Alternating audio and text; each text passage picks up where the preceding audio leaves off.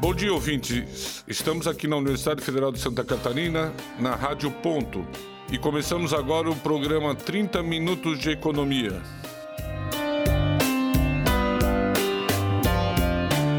O nosso debate diz respeito à questão da venda da Embraer e a provável privatização da Eletrobras. São duas questões que estão interligadas nós temos três pessoas aqui, o repórter Alexandre Labres, que sou eu, e estamos com o professor Irineu Manuel de Souza, professor de Ciência da Administração da Universidade Federal de Santa Catarina, diretor do Centro Socioeconômico. Estamos com o aluno Luiz Fernando Gutierrez da Silva, aluno do sexto ano na fase de Direito, presidente da Juventude do PDT de Florianópolis. Então vamos fazer o tema principal. A venda da Embraer e a privatização da Eletrobras. Qual é o sentido e objetivo que beneficia o país e a população? A Embraer é uma empresa criada e desenvolvida por oficiais da aeronáutica e financiada pelo Estado, inclusive subsidiada com engenheiros do ITA, Instituto Técnico da Aeronáutica, Faculdade Pública de Excelência em Engenharia Aeroespacial. No fim do governo Itamar, em 94, foi vendida ao setor privado por 154 milhões de reais. No entanto, o Estado brasileiro manteve uma ação que chama Golden Share, ação de ouro, que dava poder de veto numa possível aquisição da empresa. Em 2019, a empresa é vendida parcialmente, ou seja, 80% dela para a americana Boeing por 5 bilhões e 300 milhões de dólares. E o governo abre o seu direito de veto que ele tinha através da Golden Share. Considerando que a empresa é ou foi a, ma a maior e mais competente agregadora de valor de tecnologia do Brasil, quais serão as consequências para o país? Veja bem, a Embraer ela é ainda a ponta de lança da tecnologia no, no Brasil. E ela está distante anos-luz da segunda colocada. É uma empresa que foi muito bem sucedida. E quando ela foi privatizada, o governo ainda ficou, os fundos de pensão ficaram com uma boa parte dela. Ela não tem um controlador que tem 51% das ações. A empresa que tem mais ações dela tem 15%. São duas empresas americanas. A terceira colocada é o BNDES, que tem 5%. O resto é tudo pulverizado entre fundos de pensão, pessoas particulares o faturamento da, da Embraer, pelo que consta, que a gente viu nos números aqui, no site Fundamentos, no ano passado foi de 13 bilhões de reais. Quando ela foi vendida, ela tinha em caixa 1 bilhão de, de reais. Quando, quando você vende a empresa, você entrega o caixa também, você entrega tudo, você não, não fica com o caixa, não vai retirar o dinheiro do caixa para vender essa empresa. E a gente está aqui debatendo uma questão fundamental. A Boeing, que é compradora da Embraer, ela quando comprou a McDonnell Douglas nos Estados Unidos no ano de 90 e pouco, ela eliminou empresas. Ela que detinha os projetos dos F-15 que os Estados Unidos até hoje mantém no, no seu arsenal militar. Né? Ela eliminou a empresa, a empresa deixou de existir. Quando a gente vende, na, na, na negociação que, gente, que foi feita da Embraer com a, com a Boeing, ela tem todas as condições de eliminar a produção no Brasil. É, foi, foi os 20% que sobrou da empresa para o Brasil é a área militar, que é embrionária, não dá lucro, estava sendo subsidiada pela área comercial, que é a área que dava lucro, porque se trata de uma empresa só. Quando você vende a área comercial, você deixa de ter lucro e vai financiar. Como é que você vai financiar o, o, o a área militar? A área militar está correndo o risco de desaparecer também. Lembrando que a Embraer também é responsável pela engenharia do nosso submarino nuclear que está sendo produzido no, no, no, Rio de Janeiro. Agora eu vou chamar o professor Irineu, aqui da UFSC, para fazer um comentário que ele acha pertinente. Por favor, professor. Bom dia, Alexandre, acadêmico, jornalista Alexandre. É, bom dia, Luiz Fernando, é, nosso acadêmico do curso de Direito, do Centro de Ciências Jurídicas. Também cumprimentar toda a equipe técnica aqui do jornalismo, aqui do curso de jornalismo, né? parabenizar pela, pela essa cobertura e né? esse, esse evento aí que está sendo possibilitado para o estudante de direito, de, de jornalismo, que de fato é um momento importante na formação dos estudantes, né? o, o laboratório. Né? Então, isso é bem é, visível aqui no curso de, de jornalismo, isso é muito importante. E é importante que mantenha-se essas estruturas né, para realmente melhorar sempre a qualificação, melhorar sempre a formação dos nossos estudantes do curso de jornalismo. Bem, a venda da, da Embraer, na verdade, ela acontece no momento que nós estamos aqui vivendo no, no Brasil, né?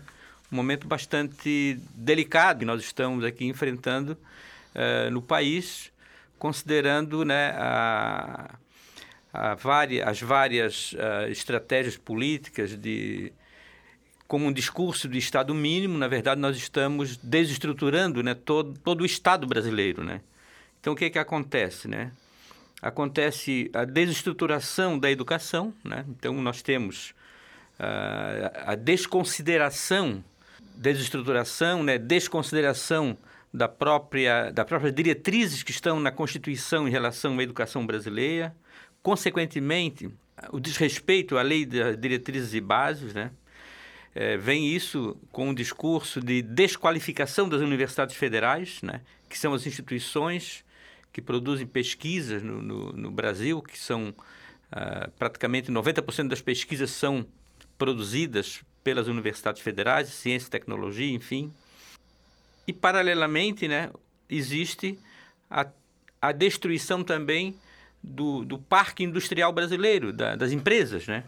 Existe a des, desestruturação uh, das estatais, né? No caso da Embraer, que já é uma empresa que, uh, embora sendo privada, o governo tem esse poder de veto ainda nas... Até as empresas privadas, né? Que são empresas referências no país, elas também, de uma certa forma, elas são prejudicadas por essa política que começou no governo Temer, né? deu continuidade no governo Bolsonaro. Então, o que, que acontece? As consequências, né? São as privatizações, as terceirizações, né? Na verdade, as empresas, elas ficam, de uma certa forma, desqualificadas. E com a reforma trabalhista também iniciada no governo Temer e, agora dando continuidade em ações nessa mesma direção de desqualificação dos trabalhadores, eh, nós temos aí, na política atual, a situação de um, uma nova categoria do trabalhador, que é o trabalhador precarizado. Então nós temos o terceirizado, temos agora o precarizado, que é aquele que não tem nenhuma ter, não trabalha numa empresa terceirizada, né? Ele trabalha alguns dias, algumas horas, enfim, foi isso que a, no discurso da flexibilização, que é uma palavra assim muito utilizada, né, por esse governo e por essa onda que tem neoliberal aí na é, no mundo e, e, que realmente, felizmente, em alguns países está existindo um, uma, uma recomposição né? e, uma, e um retorno ao Estado como bem-estar social, pensando na população e nas pessoas. Então, na verdade, é, até um outro dia um, um economista bem liberal falou o seguinte: olha, é possível terceirizar, é possível, é possível privatizar, mas nós temos que pensar até onde prejudica o ser humano. Então, até o pessoal que defende a terceirização, que defende a, exatamente as privatizações, estão com essa preocupação. Pode privatizar, pode vender, mas nós temos que pensar nos seres humanos, pensar que não é possível é, exatamente desconstituir e desconsiderar né, a qualidade de vida das pessoas, né, o ambiente de trabalho, a empregabilidade, os empregos, enfim. Então, esse, essas, essas situações que estão ocorrendo, é, o que, que significa? Significa que o Brasil cada vez mais vai ficar dependendo politicamente e economicamente dos outros países. Ele vai ficar cada vez mais dependendo da ciência e tecnologia, dependendo das tecnologias estrangeiras.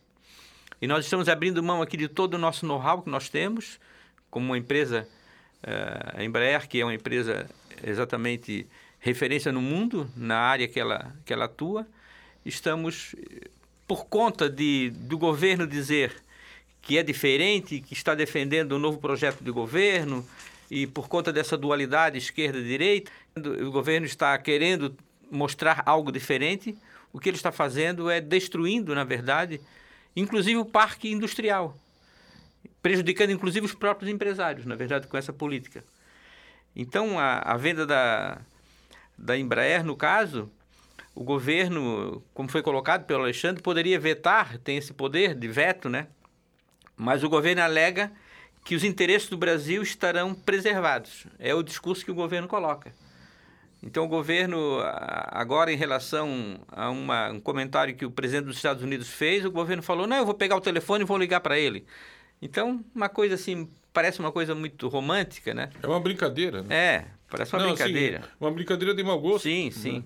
Né? Nas redes sociais a gente já aventa a possibilidade de do presidente ter algum tipo de insanidade aí que exige algum tipo de tratamento. Ele não tem ele demonstra uma certa instabilidade que não cabe dentro da, da situação que ele está hoje. Né? Bem lamentável o que está acontecendo, né? E de fato, infelizmente, nós temos ali um, um percentual de uns 20% que tem esse apoio, apoio, digamos assim, é, que é o esteio dessa, desse poder, né, que está no poder, no caso, né, e precisamos realmente, é, a maioria da sociedade que não concorda com esse tipo de situação precisa também se manifestar. Em relação também à Eletrobras, né, que também existe a, esse projeto de lei que foi assinado em 5 de novembro, né, que também refere-se à privatização da Eletrobras, que o governo vai ficar apenas com 10% de poder de, de voto né, após a privatização. Também, como foi colocado pelo Alexandre, mais um problema sério. Segue no mesmo caminho. Segue o mesmo, mesmo caminho, exatamente. Então, o que eu tenho a dizer é que... Lembrando que as geradoras de energia que foram vendidas no Paraná, o estado de onde eu vim, foram vendidas para a Tractbel, que é uma empresa belga-francesa. Hoje, essas, essas geradoras de energia que estão no oeste do Paraná, um local onde eu já morei, eu tive a oportunidade de ver guardas franceses e belgas cuidando da, das geradoras de energia, das hidrelétricas, né? não dando acesso. O brasileiro não tinha acesso nesses territórios. Né? Isso era uma coisa que me parecia uma afronta ao brasileiro nesse instante. E essas coisas que eles estão fazendo está seguindo esse caminho. Né? Só uns números da Embraer. A Embraer hoje, ela vende dos aviões de médio porte, que ela é especializada nesse nicho de mercado, ela vende duas vezes mais do que o total de, de todos os outros concorrentes juntos. Inclusive a Boeing, que ela também tem avião de médio porte dentro do, do, do portfólio dela. Mas não chega nem aos pés da Embraer.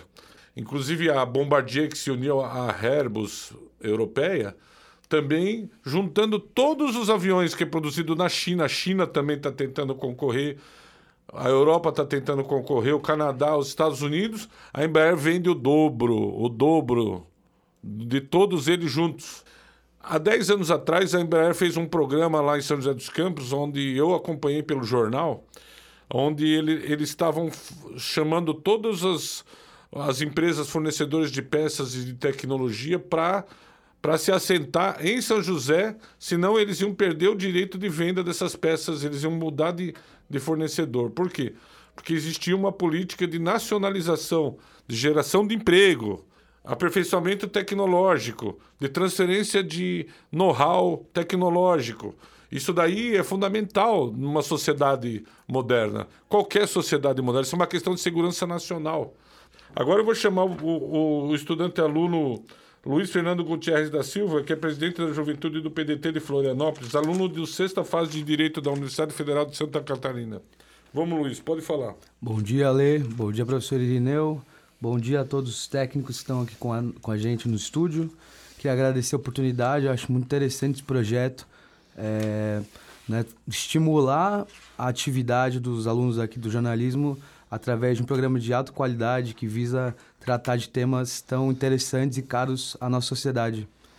É, a minha fala tem um sentido muito específico, né? Eu acho que o Alexandre já trouxe os dados mais técnicos, assim, para que a gente possa começar a reflexão.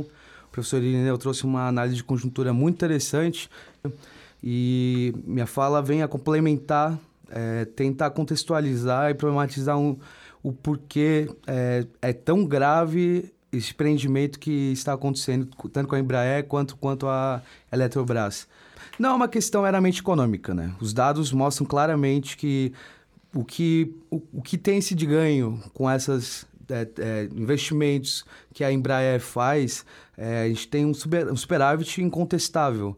É, além disso, o, digamos, a, o aspecto imaterial, o aspecto intelectual. O país, né, o Brasil hoje já passa por sérias dificuldades na produção de tecnologia, no investimento de tecnologia nas diversas áreas, do estímulo à, à pesquisa desde as bases. E o, e o, pior de tudo é que com essa, com essa venda, com essa fusão, a gente só estimula, digamos, acelera o fim da, né, de todo um empreendimento que é brasileiro, que é pensar pesquisa nacionalmente. O que, o que a gente tem com, com essa venda? Não é somente uma questão econômica, não é somente a questão de ter um dinheiro a mais em caixa para que possa ser, enfim, investido em outras áreas, assim como o governo prega.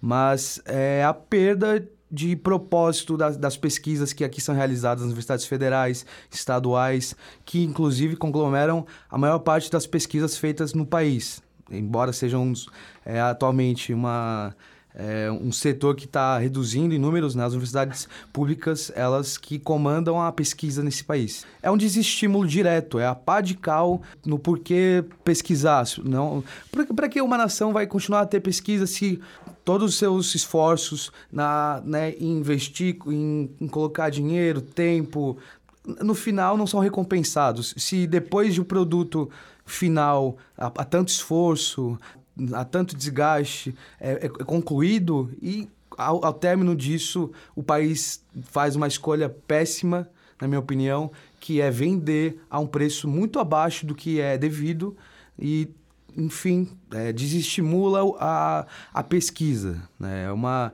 a gente já tem um movimento de fuga de cérebros muito forte. O país que em várias áreas não, não tem é, estratégias para estimular os jovens para que comecem a entrar e pensar nacionalmente os problemas da, né, do país.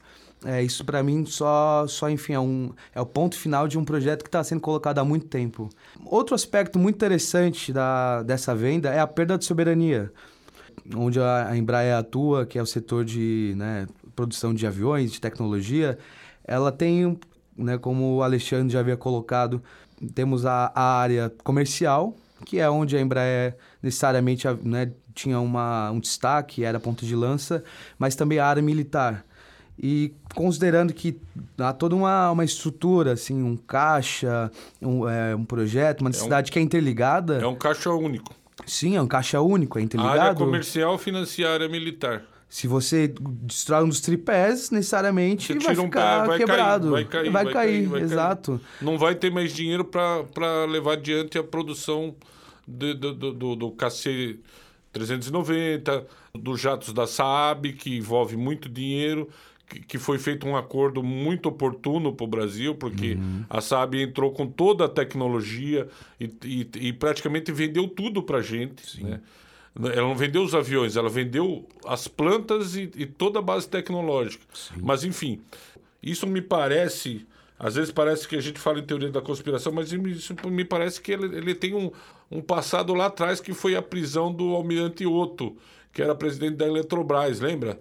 E que ele era responsável pela produção também do nosso submarino nuclear, que ainda está pela metade lá no Rio de Janeiro. Sim. E quem projetou o submarino nuclear foi a Embraer.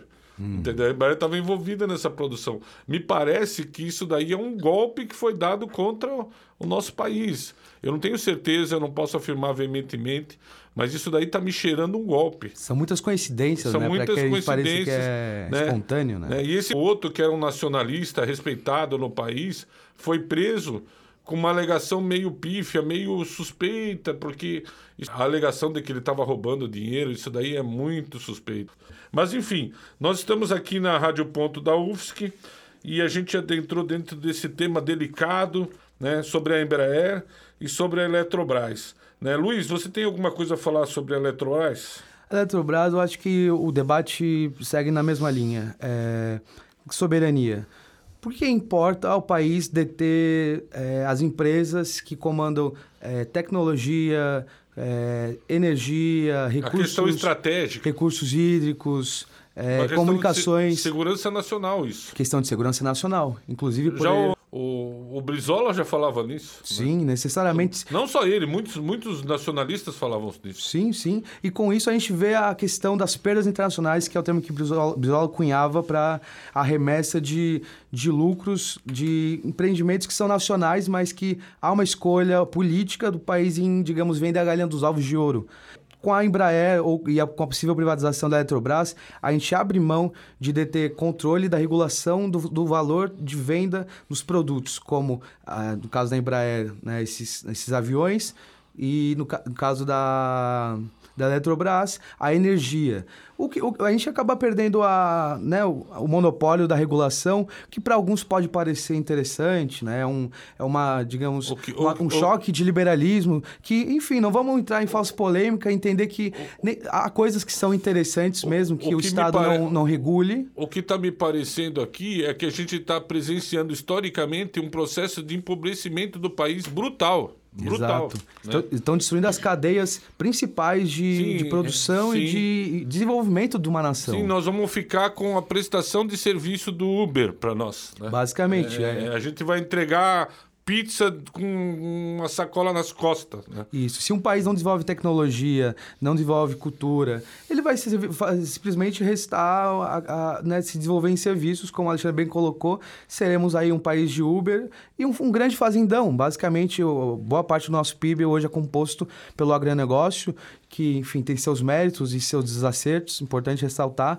mas que o país, um país soberano e um país do tamanho como o nosso, o tamanho de desigualdade como, como o nosso, não pode depender de, é, de poucas é, opções para né, impulsionar a sua economia. O problema é que a indústria, a indústria do agrobusiness ela é muito oportuna para nós. A gente tem a, o nosso, nosso país enorme que nos favorece, mas ela não gera emprego. A gente tem bolsões de miséria incomparáveis no mundo, em São Paulo, no Rio de Janeiro, até aqui em Floripa também. Por quê? Porque nós precisamos de tecnologia.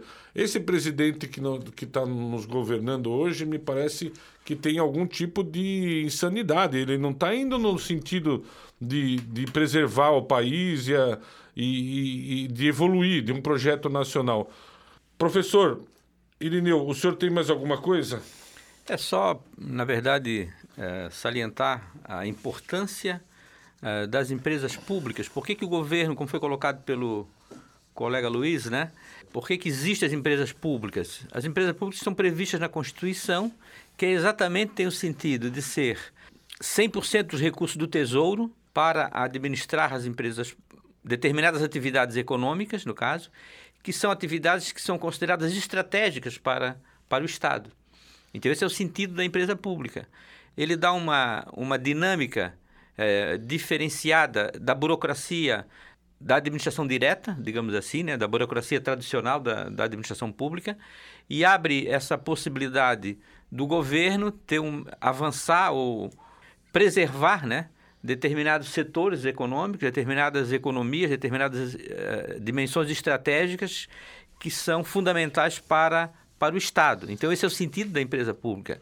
Ter esse, esse modelo, no caso, que é previsto na Constituição, e para ele poder, é, inclusive, competir, o próprio governo, é, no mercado, mas com a, a, a ideia de, de, de, manter o Estado e de, de fazer com que aqueles, aqueles temas estratégicos, aquelas economias estratégicas sejam fundamentais para a, o país, para a nação.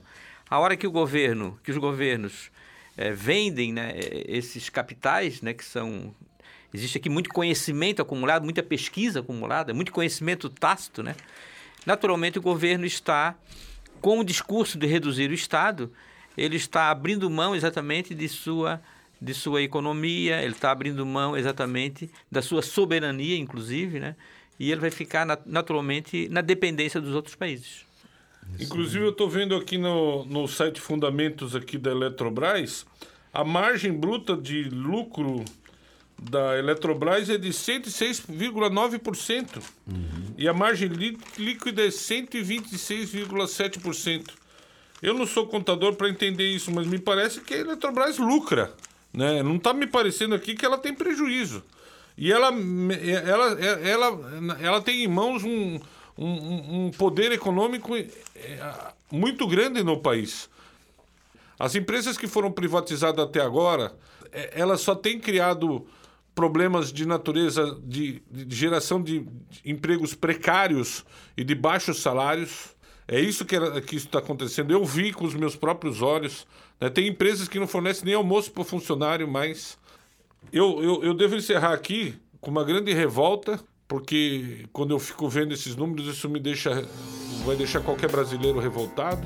Eu devo encerrar nosso programa e esperamos continuar mais adiante. Eu quero agradecer o professor Irineu, muito obrigado, e o nosso amigo Luiz, nosso colega do direito. Muito obrigado para vocês pela colaboração. Né? Obrigado. E... Também agradeço a oportunidade e estamos é, à disposição. Muito obrigado. Um abraço para vocês. Tchau. Um abraço, obrigado Tchau. a todos aí.